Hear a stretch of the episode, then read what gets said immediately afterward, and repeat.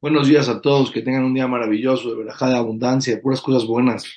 Continuamos con la, con la um, de Mishpatim. Estamos exactamente en el capítulo 21, en el pasuk 28. Estamos viendo Mishpatim, leyes entre una persona y su compañero, leyes muy importantes.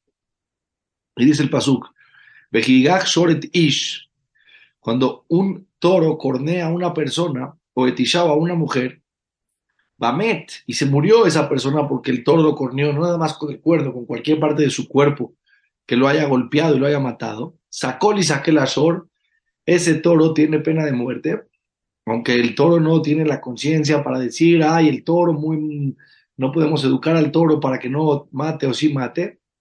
Gezerata Catula, toro nos dice, hay que matar ese toro. Veloya Gelet Besaró, y su carne está completamente su, lo que quede, lo vas a matar, queda la piel, no está prohibido tener satisfacción del toro. Ah, obviamente comer no se puede porque lo van a matar sin shejitá, pero tampoco puede tener satisfacción de su carne. El dueño no puede tener satisfacción de su carne. Uba la shorna aquí y el dueño del toro se va a quedar en su toro que corneó porque es un toro peligroso, es un toro que mató a una persona. Beim shornagach u mitmol Shilsom. Pero si este toro, esto estamos hablando de un toro que nunca había corneado a otra persona, era un toro mansito que estaba ahí siempre tranquilito. Pero ¿qué pasa, dice la Torah, si es un toro que ya se conocía que era salvaje?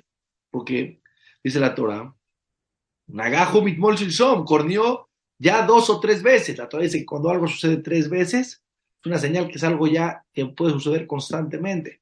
Por lo tanto, este toro, ya tenemos nosotros una eh, claridad que es un toro peligroso. Beua de Baalab se considera un toro salvaje y los dueños tienen que cuidar. Veloish Mereno, y si no lo cuidan, Behemit hizo Isha mató a un hombre o una mujer. A Shor y Saquel, al toro lo vamos a matar. Vengan Baalab Yumat, también a las personas los vamos a matar. Dice la Torah, no estamos hablando aquí que el Beti mata a la persona. Nunca una persona tiene pena de muerte cuando él no hizo el daño directamente, sino cuando fue por medio de sus bienes. No está obligado a que lo maten aquí en el, en el pero del cielo lo que existe un concepto que se llama de Shamayim, se llama muerte del cielo. Ante el cielo él sí se considera que tuvo responsabilidad ante la persona que mató y eso tiene sus consecuencias directamente del cielo. Imkofer y Ushatalab, pero va a tener que pagar, Kofer es una cantidad que valoramos, no es que la persona tiene un valor, el ser humano es invaluable, pero en relación a, este, a esta multa, tiene un valor que tiene que pagar a, las, a los familiares de la persona que, se, que, mató. Benatán pidió Nausó y con eso va a redimir su alma. Que Jolasher Yushat Alab, según había unas tasaciones que los tenían ahí una manera de cómo tasar en relación a este punto. O Benigaj o Batigaj, o tanto que el toro mató a un niño o a una niña, que mis patas de Yacelo, tiene la misma alajá, que no pensemos que cuando la Torah nos viene a decir, y es importante entender eso, aquí se aprenden muchísimas alajot, cosas muy profundas, pero en lo que estamos estudiando Torah con Rashi, saber la Torah nos viene a decir, también cuando un toro mata a un niño o una niña es la misma alajá. Im Ebed y Gaj, si va a matar a un esclavo, el toro de una persona que era salvaje mató al esclavo del otro. Ashor o Amá, sí, y Gaja sobre el toro corneó o golpeó, o Amá, tanto un esclavo o una esclava, Kesef Doshim Shekalim le ha donado. Hay una Gezerata Katu, Gezerata Katu significa una ley dicha de Hashem a Moshe, que tiene que pagar 30 Shekalim de esa época. Hoy en día sabemos cómo se hace, qué, con qué cantidad era. Y aquí hay una alhaja muy interesante. No importa si era un esclavo fuerte o un esclavo débil, o grande o chico, hay una cantidad fija para el patrón el, su, toro mató al esclavo de otro, Beashor y Saquel. Por supuesto que ese toro lo matan y no puede seguir viviendo por muchas razones. O la que si la persona quisiera estudiar estas alajot de manera profunda, va a ver aquí la inteligencia, la sabiduría, que hay en todo esto. No existe un valor para un ser humano. Es una, primero que es una multa. Segundo que nada, aprendemos que la persona que tiene a, a, sus animales o a sus bienes, que sabe que pueden dañar y tiene obligación de cuidarlos. Tercero, que este toro que mató lo matan y el, dueño se queda sin su toro, pierde su toro. Y aparte que tiene esta multa. Ahora vean qué interesante está la, la que sí. Estamos en el Pasuk 33. Bejiftag Isbor, una persona abrió un pozo en la vía pública, en su casa la persona puede hacer lo que quiera, en la vía pública. O Kijre Isbor, o lo abrió, significa que era un pozo que existía ya, solamente que estaba tapado, una coladera, una persona quitó la coladera, ¿sí? Hay un pozo. O una persona lo cavó, veló y no lo tapó, Benafal Shama y se, murió, y, se, y se cayó ahí un toro o un burro, no es nada más un toro o un burro, es cualquier cosa, cualquier animal que se cayó ahí de una persona, va a labor el que hizo el pozo, y Shalem Keser tiene que pagar, y así le va el daño completo al dueño de ese toro, de ese burro que se cayó. Beamet y hielo, y el muerto va a ser para él. ¿Qué significa hielo? ¿Sí? Hacemos una cuenta. ¿Cuánto vale este toro o este burro muerto? Eh, la piel, lo, que se, lo que se pueda tener satisfacción de este burro que se cayó, este toro que se cayó. La diferencia la tiene que pagar el que abrió el pozo, una persona que hace un pozo en la vía pública, está haciendo un posible daño. Y cualquier animal, toro, burro, la dice, ¿por qué toro, burro? Si es león también, si es perro también, si tu gatito se cayó también, te no tienen que pagar. La Torah dice, toro y no persona, burro y no animal. ¿Qué significa? Solo está obligado a pagar si es que se cayó un animal. Si una persona, su jarrón se le cayó en el pozo, está exento de pagar porque el ser humano tiene la obligación de ver por dónde camina. ¿Está mal haber hecho un pozo en la vía pública? Sin duda, está pésimo, es gravísimo. A ver, no es un pozo, de aquí se aprende a todo lo que una persona pudo haber puesto en la vía pública que pudo dañar a otro. Pusiste espinas, pusiste un clavo, pusiste...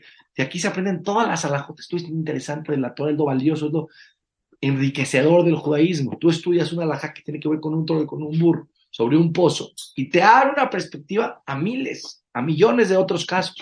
Una persona dejó un clavo en la calle y se cayó un, eh, eh, el, el, coche del otro, se le ponchó la llanta, tienes que pagarlo, tienes que pagar, de aquí se aprende. No vamos a entrar, no habría fin. Para eso se estudian horas y horas. Una persona me pregunta, los que ¿qué estudian todo el día? No hay fin, no hay fin para poder estudiar toda la Torah. Ahora, todo esto es si se cayó un animal, si se cayó una persona o los utensilios de una persona se cayeron, la Torah exenta, aunque hizo mal esa persona, lo exenta, está exento de pagar. ¿Por qué? Seguimos. ¿Sí? Bejigov Sor Ish Echorrereo. Ahora, tu toro dañó al toro de tu compañero. Cuando Igov, cuando haya una corneada, Sor de toro, una persona, Echorreo al toro de otra persona, Bamet se murió, tu toro mató a otro toro, un majroeta Shorahai. Vamos a vender el toro vivo, et Caspo. Van a dividir la mitad del toro.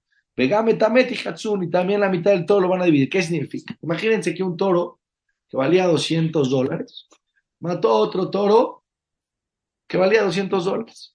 Ahora, la persona, el dueño del toro, su toro lo van a vender porque dañó al otro toro. No dañó a la otra persona, dañó al otro toro.